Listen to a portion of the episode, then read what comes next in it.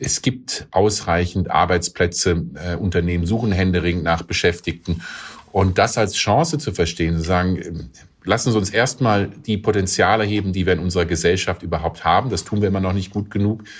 Und ähm, wir müssen auch offen und attraktiv sein für Menschen aus dem Ausland und denen nicht so hohe Hürden in den Weg legen.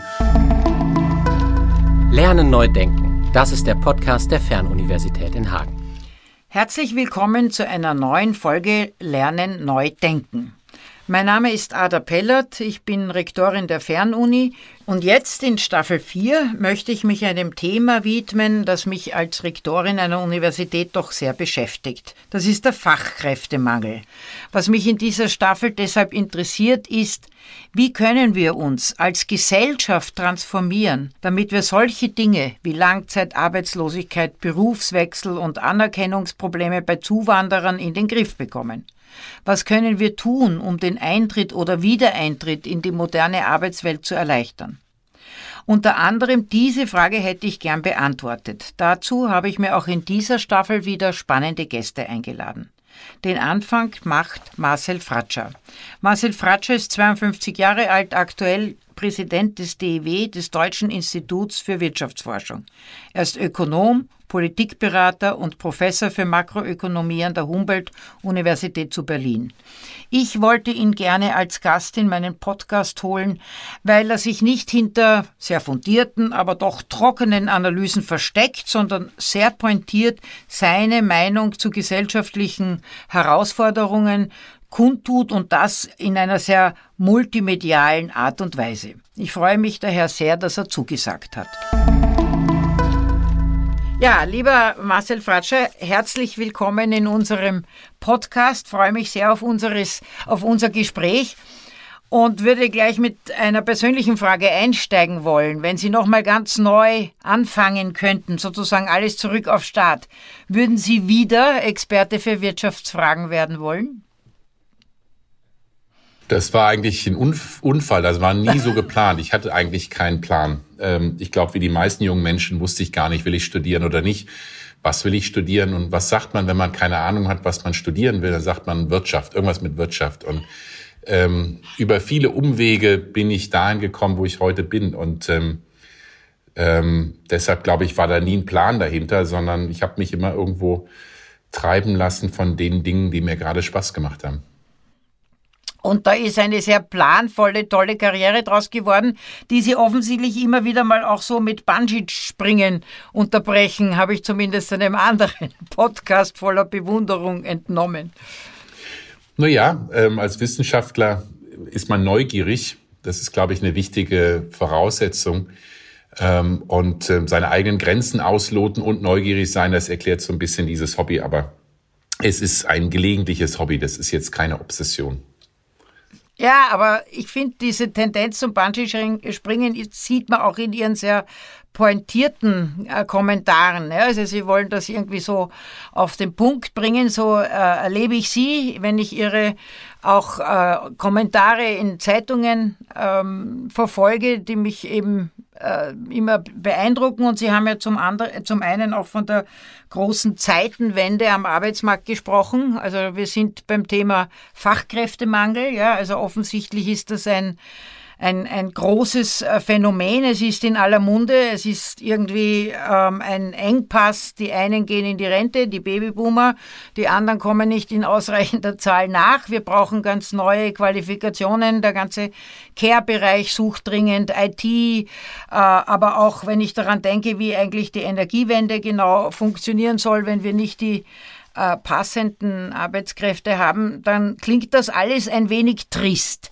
Sie geben aber dem so einen Turn. Also ich habe äh, gelesen, ja, dass Sie sagen, hm, wenn wir das jetzt ernst nehmen, dann können wir da ganz wichtige Impulse auch draus bekommen, also für eine Qualifizierungsoffensive, für Investitionen in produktivere Arbeitskräfte. Also das klingt so ein bisschen der Mangel als Chance und das hat mich irgendwie sehr angesprochen. Meinen Sie, kann man so die Wirtschaft wieder auf neue konstruktive Bahnen bringen?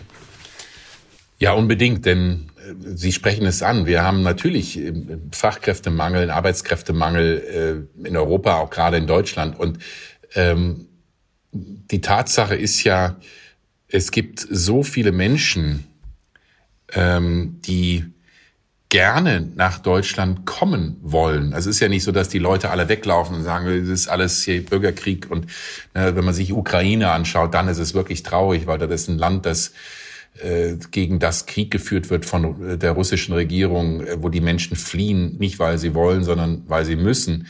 Und ähm, ne, wir in Deutschland sind in einer extrem privilegierten Lage, dass wir ein sehr attraktives Land sind, weil der Wohlstand hoch ist, weil die Löhne gut sind. Es gibt ausreichend Arbeitsplätze, äh, Unternehmen suchen händeringend nach Beschäftigten. Und das als Chance zu verstehen, zu sagen, lassen Sie uns erstmal die Potenziale heben, die wir in unserer Gesellschaft überhaupt haben. Das tun wir immer noch nicht gut genug. Und ähm, wir müssen auch offen und attraktiv sein für Menschen aus dem Ausland und denen nicht so hohe Hürden in den Weg legen. Das sind jetzt sehr kurz gesagt ähm, die Dinge, die wir tun müssen, aber die sind möglich und äh, wir haben eigentlich alle Chancen, das zu schaffen. Das hat, ich weiß noch genau, Ende äh, Dezember, also zwischen den Weihnachtsfeiertagen, habe ich eben äh, von Ihnen einen Kommentar gelesen. Da haben Sie gesagt, Deutschland braucht die Zuwanderung dringender als umgekehrt und haben dann aber so äh, gesagt, ähm, wir sind nicht attraktiv genug für gut Qualifizierte. Was, was meinen Sie damit? Was, was braucht es da? Was können wir tun? Naja, wir müssen, man muss sich immer überlegen, ähm, Menschen weltweit, die sich überlegen, ihr Land zu verlassen und eine einigermaßen freie Wahl haben, wo sie hingehen wollen. Wo wollten sie hingehen? Was wären die Kriterien? Ähm, dann als erstes, klar, äh, geht es um Sprache. Ähm, wo kann ich mich überhaupt einfinden? Wo kann ich überhaupt ähm, kommunizieren?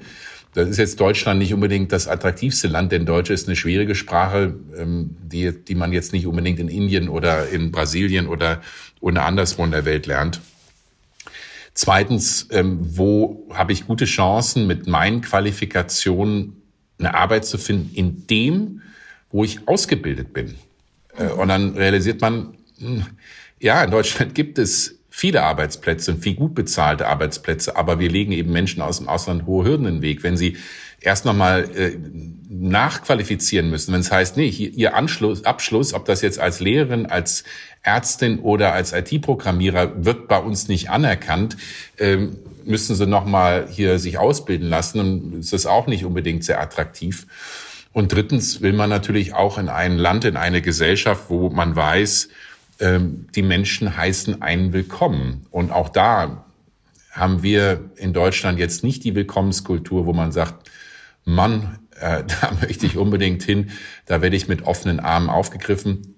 Ich will, muss das sehr differenziert sagen. Es gibt wirklich viele Menschen in Deutschland. Das zeigt sich gerade in dieser Krise, wo so viele Geflüchtete nach Deutschland kommen, über eine Million Ukrainerinnen und Ukrainer die, die sich wirklich vorbildlich um die Menschen kümmern. Ich will das also nicht pauschalisieren, aber ich glaube schon, es ist fair, die Einschätzung, ähm, dass wir jetzt nicht dafür bekannt sind, den die Menschen sich wirklich hier wohlfühlen und zu Hause fühlen. Da ist schon verdammt viel Mühe und, und Anstrengung möglich. Und aus den Gründen ist es nicht überraschend, dass eben ähm, gerade von außerhalb Europas viele Menschen nicht nach Deutschland kommen, sondern dann lieber andere Länder wie in Großbritannien, USA, andere europäische Länder, wo sie sagen, da treffen diese Bedingungen eher zu.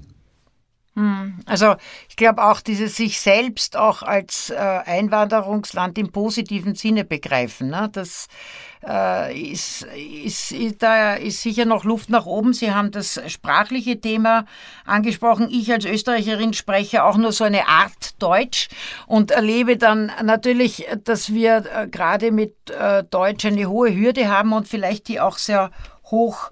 Äh, mir hat mal ein, ein Manager von Daimler, der dann nach Brasilien gegangen ist, gesagt, hm, wenn ich dort die gleichen Anforderungen erlebt hätte, wie wir sie unseren Lehrlingen stellen, dass sie nämlich schon bei Antritt der Ausbildung gut Deutsch können, dann hätte ich dort diesen Managementposten gar nicht annehmen können. Nach einem Jahr konnte ich dann Portugiesisch, aber wenn es die Voraussetzung gewesen wäre, also vielleicht müssen wir da auch ein bisschen flexibler werden und ähm, wir haben ja jetzt ein Fachkräfteeinwanderungsgesetz. Ich denke, da äh, ist ja ein, ein großer Schritt gemacht worden. Sie haben aber auch dieses Anerkennungsthema angesprochen. Das geht ja auch so in Richtung des Bildungssystems. Was muss denn das machen, dass es mit den äh, Kompetenzen, die Menschen mitbringen, irgendwie eine, einen besseren Umgang findet. Ja, wir können das ja oft nicht gut auswerten, wenn ich mir denke, ähm, was für Hochgebildete kommen, ja, und irgendwie lässt sich dann nicht gut in den Arbeitsmarkt verknüpfen. Oder sehen Sie das anders? Das ist eine wichtige Stellschraube, dass äh, Qualifikationen aus dem Ausland leichter anerkannt werden und dass man dann was ja völlig legitim ist, zu sagen, okay, wir haben, machen Dinge hier ein bisschen anders und wir wollen, dass die Menschen, die hierher kommen und in ihrem Beruf arbeiten, dann auch nochmal Dinge lernen, die hier üblich sind. Aber dann muss man es eben weniger dogmatisch tun, sondern sagen, wir machen eine Art Training on the Job. Ähm, die Leute fangen an und, und lernen dann eben diese Dinge, äh, während sie dort tätig sind. Also diese Formalisierung, sie müssen erst gewisse mhm. Sprachkurse und Prüfungen machen und dann gewisse Qualifikationen nachweisen, bevor sie überhaupt irgendwas machen können. Ähm, das ähm, schafft halt viel Schaden, es schafft viel Frustration, es macht Deutschland sehr unattraktiv. Also manchmal frage ich mich, ob es wirklich nicht sogar gewollt ist, dass man ähm, Menschen eben nicht nach Deutschland kommen lassen will. Ähm, das ist meine starke Vermutung. Also wir sind da extrem äh, engstirnig und äh, manchmal sehr unflexibel und ähm, dadurch ist niemandem geholfen. Ich vermute ja, also wenn Sie sagen, es könnte einfach in dem Fachkräftemangel auch, wenn man ernst nimmt, ein Motor für neue Entwicklungen nehmen, dann hieße das ja, das ist eigentlich nur das Symptom einer, einer äh, tieferen Transformationsnotwendigkeit. Also im Bildungssystem sprechen Sie ja Dinge an, die mir seit Jahren ein Anliegen sind, weil, weil wenn wir lebenslang Lernen ernst nehmen, ja, wir sind die Universität des lebenslangen Lernen. Denn dann muss ich einfach sagen, was bringt die Person denn schon mit? Die hat ja schon ganz viel.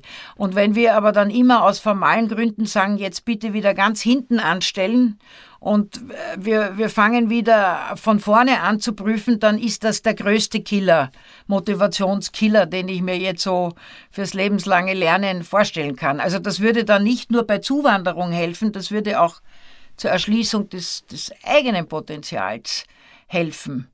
Äh, wo ist denn da die Barriere?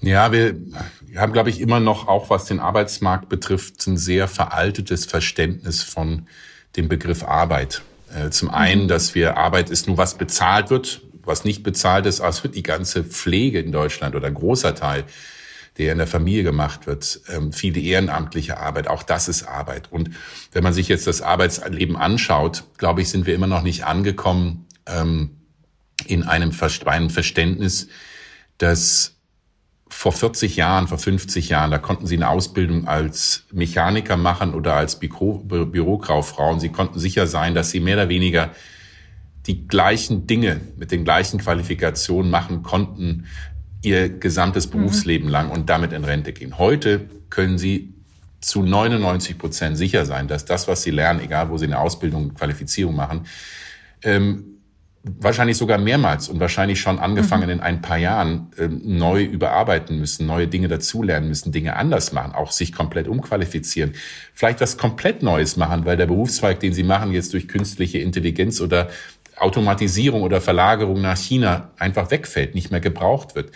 Und dieses Verständnis von Veränderung ist etwas Gutes, ist etwas mhm. Notwendiges, das ist, glaube ich, in vielerlei Hinsicht noch nicht angekommen. Auch letztlich bei staatlichen Institutionen nicht, denn dieses Thema berufliche Förderung, berufliche Fortbildung, ähm, dass das so das Verständnis, das ist die Aufgabe des Unternehmens. Der Staat macht eine, eine Bildung, eine Ausbildung, organisiert das, aber alles andere liegt bei den Unternehmen, zeigt doch ein sehr seltsames Verständnis von, von Qualifizierung und ähm, Produktivität. Und ich glaube, da brauchen wir auch letztlich dringend ein Umdenken ähm, äh, und könnten da viele Potenziale heben und auch viel Schaden verhindern, auch Arbeitslosigkeit verhindern von Menschen, die mhm. einfach realisieren, ich komme mit 50 in dem Beruf nicht mehr weiter und dann müssen die Menschen erst arbeitslos werden, bevor sie dann wirklich Hilfe bekommen für Qualifizierung, für Umbildung. Mhm. Und das muss nicht sein. Also da könnte viel, viel an Schaden verhindert werden. Also da kann ich nur 100 Prozent beipflichten. Wir erleben hier ja täglich äh, bei unserer sehr diversen Studierendenschaft, ja, das sind Menschen, die an irgendeinem Punkt ihres Lebens beschließen, sich neu zu erfinden. Ja, die machen sich individuell auf den Weg. Also die sind vielleicht beruflich qualifiziert und wollen aber studieren, die haben schon ein Studium und wollen aber ganz was anderes. Aber das ist eine individuelle, eine sehr bestechende Bewegung, weil der Einzelne muss sich auch auf den Weg machen. Aber was ich dann eben sehe, ist, dass das eigentlich nicht gut begleitet wird, äh, so wie Sie das beschrieben haben. Und das geht auch ein wenig in Richtung, dass Sie gesagt haben, wir brauchen eigentlich, habe ich einmal ähm, in einem Artikel über, entnommen, eine äh, die Bundesregierung muss eine überzeugende Strategie der, der Qualifizierung und der Weiterbildung entwickeln. Also so eine Strategie wäre ja mehr, als dass man sagt, die Individuen äh, müssen sich auf den Weg machen. Was, was gehört da dazu? Dazu gehört, dass die Politik, dass der Staat den Menschen, auch den Unternehmen ein Angebot macht. Sagt hier, da sind Möglichkeiten der Fortbildung, der Qualifizierung. Ähm, wir machen es vielleicht sogar verpflichtend für gewisse Berufsgruppen. Das gibt's ja auch schon. Ne? Also als mhm. Ärztin mhm. oder Arzt müssen Ärzte, Sie, ja. Ne, müssen Sie gewisse Qualifizierung auch immer regelmäßig wieder nachweisen und das zum Standard zu machen. Sozusagen, ähm, der Staat macht hier ein Angebot. Ähm, klar, er kann und sollte Menschen nicht zwingen oder Unternehmen, aber er macht zumindest ein gutes Angebot, das qualitativ hochwertig ist. Ähm, das ist etwas, was dringend notwendig ist. Das Zweite, auch noch mal früher ansetzend. Wir haben ein riesiges Potenzial. Wir nennen das stille Reserve in der Ökonomie, im Arbeitsmarkt. Wir haben jedes Jahr 40, 50.000 junge Menschen, die ohne Schulabschluss abgehen. Ähm, und da ist der Schaden schon sehr früh enorm groß. Und das wieder aufzuholen, wohl wissen, die haben keinen Schulabschluss, die können eigentlich keine Ausbildungsstelle bekommen ähm, und das abschließen oder erfolgreich abschließen. Ähm, da haben sie einfach sehr früh schon die Weichenstellung für viele Menschen gesetzt. Und das, das, das ist eine Katastrophe, dass so eine reiche Gesellschaft ähm, ein Bildungssystem nicht so gestalten kann, dass eben so viele Menschen dort verloren gehen. Ähm, also auch da sehr viel früher ansetzen, ähm, ihnen eine Grundlage geben, dass sie eben auch mit Mitte 30 oder mit Mitte 50 nochmal sagen können, ich habe da eine gute Grundlage, äh, auf der kann ich aufbauen, da kann ich mich weiter qualifizieren, kann mich sogar neu qualifizieren, möchte auch vielleicht andere Dinge tun. Also diese Grundlage als Angebot, als, äh, als, als Voraussetzung, die muss der Staat gewährleisten und das tut er nicht gut genug.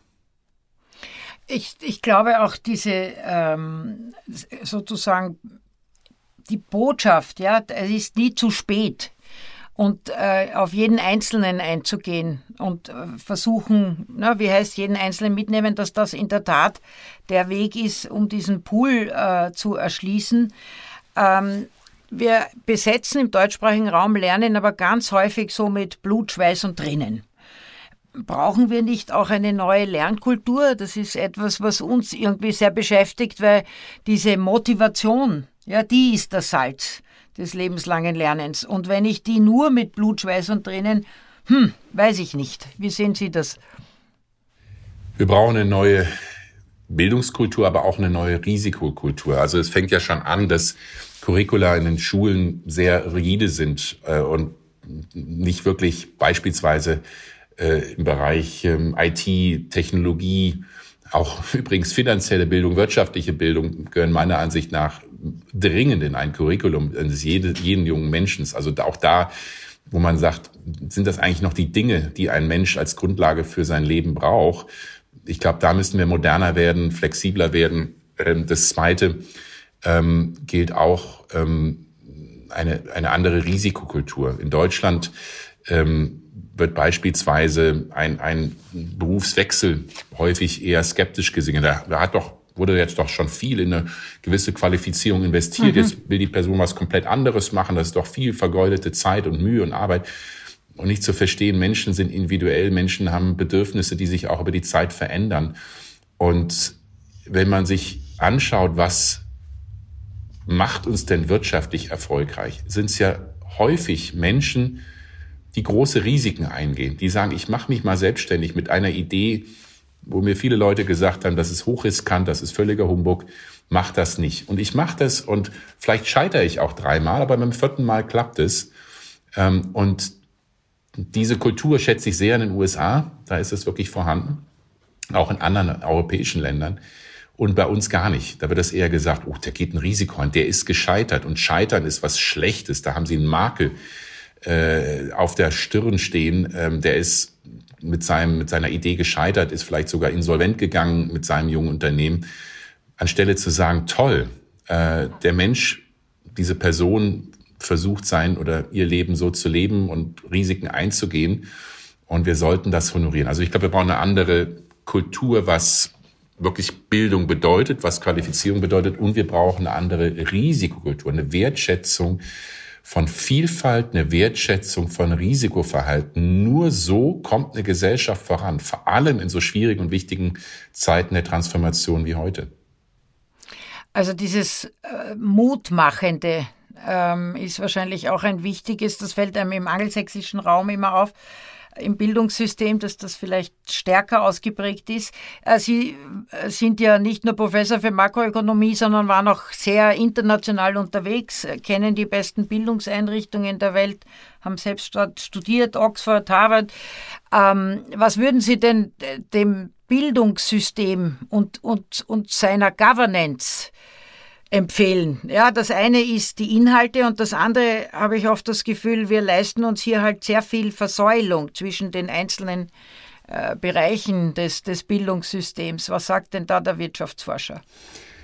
Wir sehen, dass wir mehr Durchlässigkeit im Bildungssystem brauchen in Deutschland. Das fängt schon sehr früh an. Ähm, es gibt kaum ein westliches Land, in dem die Bildungschancen so ungleich verteilt sind wie in Deutschland, in dem die Bildungsmobilität so gering ist bei der die Bildungschancen eines jungen Menschen so stark von drei Faktoren abhängig sind wie in Deutschland. Vom Einkommen der Eltern, vom Bildungsgrad der Eltern und von der Migrationshintergrund der Eltern. Das sind die drei entscheidenden Faktoren. Und das ist ein Armutszeugnis. Da geht, ne, das ist ein Armutszeugnis, weil wir jedem Einzelnen, der dort benachteiligt wird, äh, Hürden in den Weg legen, die nicht sein müssten. Und zweitens, weil wir auch unglaublich viel Potenzial dadurch vergeben. Das ist ja auch ein Potenzial, das wir nicht heben als Gesellschaft. Und ähm, deshalb würde ich sagen, da müssen wir als erstes dran arbeiten, brauchen wir Durchlässigkeit, ob dieses zwei- oder dreigliedrige Schulsystem ist eigentlich überholt, auch international überholt. Ähm, wir brauchen viel mehr Ganztagsbetreuung, Ganztagsschulen. Also wir haben ein Bildungssystem, das unglaublich viel Verantwortung auf die Eltern schiebt. Ähm, das ist immer das Klischee, Eltern wollen nicht. Natürlich, jede, alle Eltern, egal wie viel Einkommen sie haben, wollen das Beste für ihre Kinder. Nur wenn sie zwei Elternpaare haben, die zwei Eltern haben, die beide Vollzeit arbeiten müssen, die nicht die Nachhilfe bezahlen können, die nicht das Kind irgendwie anders äh, oder helfen können bei den Hausaufgaben, dann haben sie da eine riesige Lücke, eine riesige ähm, riesigen Keil, den sie in die Gesellschaft treiben. Also sprich, wir brauchen mehr Durchlässigkeit, bessere Bildungschancen. Das kann man viele Elemente erwähnen. Mhm. Durchlässigkeit, frühkindliche Bildung, ersten sechs Jahre des Lebens sind entscheidend. Da tut Deutschland nach wie vor viel zu wenig. Das ist besser geworden, gar keine Frage, aber immer noch zu wenig. Also das ist mal ein erster Punkt. Chancen heben, wirkliche Chancengleichheit bereitstellen und ähm, äh, dann eben jedem und jeder einen Schulabschluss geben, auf der sie gut aufbauen können. Das wäre die Grundvoraussetzung. Sie haben jetzt von den elitären Top-Universitäten gesprochen. Ähm, ja, das ist ein Riesenprivileg, ähm, aber das ist nicht so entscheidend für eine Gesellschaft. Wichtiger ist wirklich die Bildung in der Breite, ist die frühkindliche Bildung, ist das, was mhm. die Menschen in den ersten Jahren ihres Lebens mitnehmen. Ja, und eben dieses an ganz unterschiedlichen Punkten des Lebens wieder Chancen zu eröffnen. Das, was ja sozusagen unsere Spezialität hier ist. Wir haben auch neben dem, dass ganz viele Menschen äh, sich äh, hier mit unserer Hilfe sozusagen verändern, äh, versuchen wir dem auch systematisch in der Forschung nachzugehen und haben eben so einen Schwerpunkt Arbeit, Bildung, Digitalisierung ähm, jetzt begründet, wo wir eben auch schauen, was löst jetzt nur mal die digitale Transformation ja, als Pass pro Toto in den einzelnen Arbeitsfeldern aus. Und was brauchen wir dort eigentlich an Kompetenzen? Wie begleiten wir diese Transformation? Und das sind ganz viele Punkte, die Sie genannt haben. Ähm, ich, ich würde gerne noch auf einen äh, kommen, weil Sie gesagt haben, ähm, Vereinbarkeit, stille Reserve. Sie haben ja auch äh, Frauen als einen Aspekt genannt, äh, dass das eben auf dem Arbeitsmarkt eine noch nicht völlig erschlossene Reserve ist. Sehr viel Teilzeitjobs, äh, das hat was mit der Vereinbarkeitsgeschichte zu tun. Womit noch? Die Erwerbstätigkeit von Frauen ist das größte ungehobene Potenzial, was wir in Deutschland haben. Es gibt kaum ein westliches Land, in dem ein so hoher Anteil an Frauen, die beschäftigt sind, in Teilzeit arbeiten. Fast, fast die Hälfte, nicht ganz. Und viele von denen sagen, wir würden gerne mehr arbeiten, äh, wenn denn die Hürden nicht da wären. Äh, die Hürden sind Vereinbarkeit von Familie und Beruf, fehlende Kitas, Ganztagsschulplätze. Das ist eine große Hürde. Zweite, schlechtere Bezahlung. Deutschland hat eine der größten Gender Pay Gaps. 18 äh, Prozent verdient eine Frau im Durchschnitt weniger pro Stunde als ein Mann. Wie gesagt, das gehört zu den höchsten äh, in der westlichen Welt. Ähm, fehlende Wertschätzung, äh, auch im Arbeitsmarkt, in den Unternehmen zeigt sich beispielsweise auch dann an viel, viel schlechteren Karrierechancen für Frauen ähm, hat was mit fehlender Flexibilität bei den Arbeitszeiten zu tun, dass wir da immer noch sehr rigide sind und besser werden müssen, mehr Flexibilität, mehr Arbeit von zu Hause auch zu flexiblen Arbeitszeiten möglich machen müssen. Ähm, das sind einige der Stellschrauben. Vielleicht die letzte noch steuerliche System mit dem Ehegattensplitting setzen wir massivst Anreize dafür, dass Frauen äh, nicht arbeiten oder wenige Stunden arbeiten, zusammen mit den Minijobs, die wirklich eine riesige Hürde sind äh, für Beschäftigung oder mehr Beschäftigung. Also das sind die, die Stellschrauben, die extremst schädlich sind für eine, für ein Land, wo wir extrem, jetzt positiv ausgedrückt, auch extrem viel Potenzial hätten, wenn denn der Staat sich da durchrücken könnte, das wirklich zu modernisieren und zu verändern. Das äh, klingt schon nach einem Maßnahmenkatalog, den Sie vermutlich der Politik schon das eine oder andere Mal empfohlen haben. Ähm, wo sind denn die Grenzen in der Rolle des Politikberaters? Vielleicht zum Abschluss. Die Grenzen der, wo die, es ist immer leicht, die Verantwortung auf den Staat, auf die Politik zu schieben, sagen, die müssen mal machen. Aber letztlich sind es die Unternehmen? Sind es wir als Bürgerinnen und Bürger, die natürlich auch in der Verantwortung stehen? Und die vielleicht größte Hürde zu einer modernen Arbeitswelt, ähm, zu ähm, ja, einer erfolgreichen Transformation sind Werte. Und äh, gerade die Werte gegenüber Frauenerwerbstätigkeit, das immer noch das Denken ist, Männer arbeiten, Frauen haben sich um die Kinder zu kümmern. Äh, Werte gegenüber Zuwanderung und Vielfalt, wenn wir immer noch das Denken haben, Deutschland, alle in Deutschland müssen so aussehen wie die große Mehrheit und sich auch so verhalten. Ähm, solange werden wir keine erfolgreiche Transformation haben. Also Werte sind entscheidend, da sind wir noch sehr konservativ, noch sehr manchmal im 20. Jahrhundert verhaftet und kommen da nicht wirklich voran. Und das ist die Aufgabe von der Gesellschaft und von jedem Einzelnen von uns. Und deshalb sollten wir nicht immer nur mit dem Finger auf die Politik zeigen, sondern häufiger auch mal einen Spiegel. Ja, Kultur können wir alle mitprägen und das ist es am, am Ende des Tages.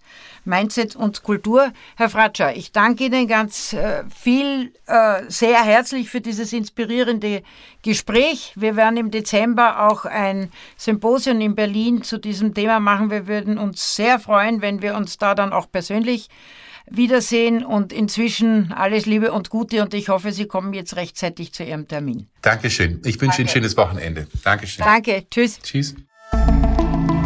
Das war es auch schon wieder. Ich hoffe, Ihnen hat die erste Folge von Staffel 4 gefallen. Wir freuen uns, wenn Sie uns auf den Social-Media-Kanälen folgen. Sie können aber auch ganz einfach Ihre Fragen und Anregungen per Mail an podcast.fernuni-hagen.de schicken. Lernen neu denken. Das ist der Podcast der Fernuniversität in Hagen.